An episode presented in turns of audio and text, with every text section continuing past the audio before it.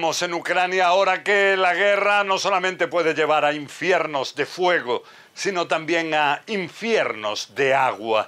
Aquí vemos lo ocurrido en la presa central del país, la de Nova Kajovka, en el río Dnipro. El colapso de esta represa llevó a que toda la cuenca del río Dnipro cientos de kilómetros cuadrados resultaran totalmente inundados, decenas de localidades debajo del agua y esto ha llevado a que miles de personas fueran evacuadas. Se teme de decenas de desaparecidos, eh, se escasea ahora la electricidad, el agua potable, a veces es difícil llevar este agua porque continúan los bombardeos, hay una situación de guerra, una situación que también está llevando a que un gran número de minas aparentemente hayan salido de debajo de tierra y ahora puedan llegar a lugares donde amenacen a la población. También inclusive cementerios habrían sido arrasados por la corriente. Hablamos de una situación en la cual se teme puede haber epidemias como el cólera.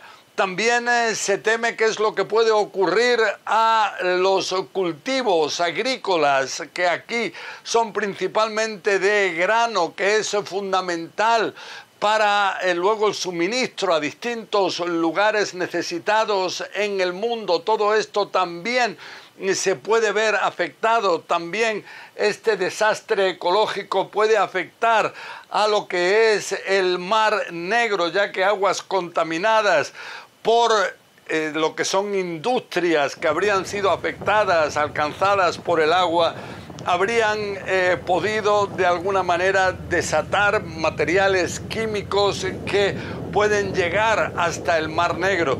También vemos eh, que la central nuclear principal de Europa, la de Zaporilla, dependía del suministro de agua de esta represa y ahora ese suministro ya se ha interrumpido. Se teme qué es lo que puede ocurrir si bien se dice que el peligro no es inmediato. Se recuerda que ya en la Segunda Guerra Mundial, en 1941, Stalin, entonces de la Unión Soviética, ya habría llevado a la destrucción de una represa también en el río Dnipro, en Ucrania, para parar el avance del ejército nazi. Entonces, decenas de miles de personas se calcula que habrían perdido la vida.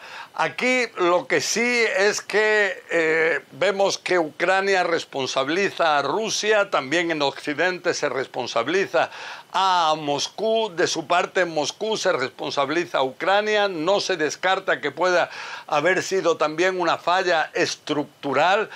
Pero junto a esto vemos que si se pensaba que parte de la contraofensiva ucraniana contra el ejército ruso iba a comenzar precisamente en esta zona ahora inundada, esa posibilidad ahora prácticamente no existe, al menos por el momento, y entonces vemos que una aparente contraofensiva ha comenzado, pero en el lado más oriental de Ucrania, donde vemos, eh, eso sí, que hay pequeños avances del ejército ucraniano, pero dicen en Rusia que habrían llevado a enorme destrucción dentro del ejército ucraniano. Y lo que piensan analistas es que el objetivo ruso sería prolongar la guerra para llevar a que se debilite la cohesión que existe hasta ahora en Occidente en el apoyo a Ucrania. José Levi, en Jerusalén.